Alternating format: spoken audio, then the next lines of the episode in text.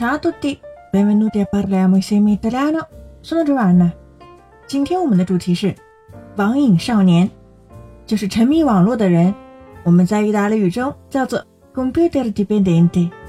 dipendente 可以指员工，依赖于、附属于的人。那这边的话呢，就是指成瘾、上瘾的人。E tu sei un computer dipendente？当然，我们现在大部分人都是离不开电脑，意大利人也是这样。Il PC è sempre aperto su Facebook, ma di solito faccio anche ricerche per la scuola. Ci studio e guardo in streaming le puntate del Trono di Spade.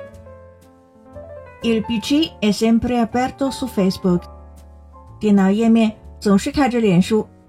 Ma di solito faccio anche ricerche per la scuola. 通常我也会做一下学校功课。Ci studio 就表示我在电脑上学习。 Guardo in streaming le puntate del Trono di Spade. Trono di Spade 就是我们现在大热的美剧《权力的游戏》，在意大利也是非常的火。然后会在线看《权力的游戏》。Quando sono a casa, il computer lo tengo sempre acceso, a volte per studiare, a volte per giocare, a volte per chattare. In media ci starò 4 ore al giorno. Quando sono a casa, il computer lo tengo sempre acceso. 我在家的话就一直开着电脑，a volte per studiare, a volte per giocare, a volte per chattare。有的时候是为了学习，有时候是为了玩耍，有时候是为了聊天。chattare 就是从英语 chat 聊天这个词来的。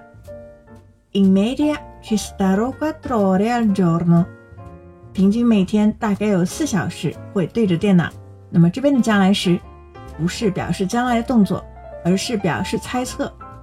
那有人说，Non dipendo dal PC, anzi evito di starci il più possibile, però quando mi metto inizio a fare cavolate e il tempo passa così veloce che non mi sono rendo conto che sono passate delle orette. Non dipendo dal PC，我不依赖电脑的，anzi evito di starci il più possibile。相反，我是尽可能避免待在电脑前。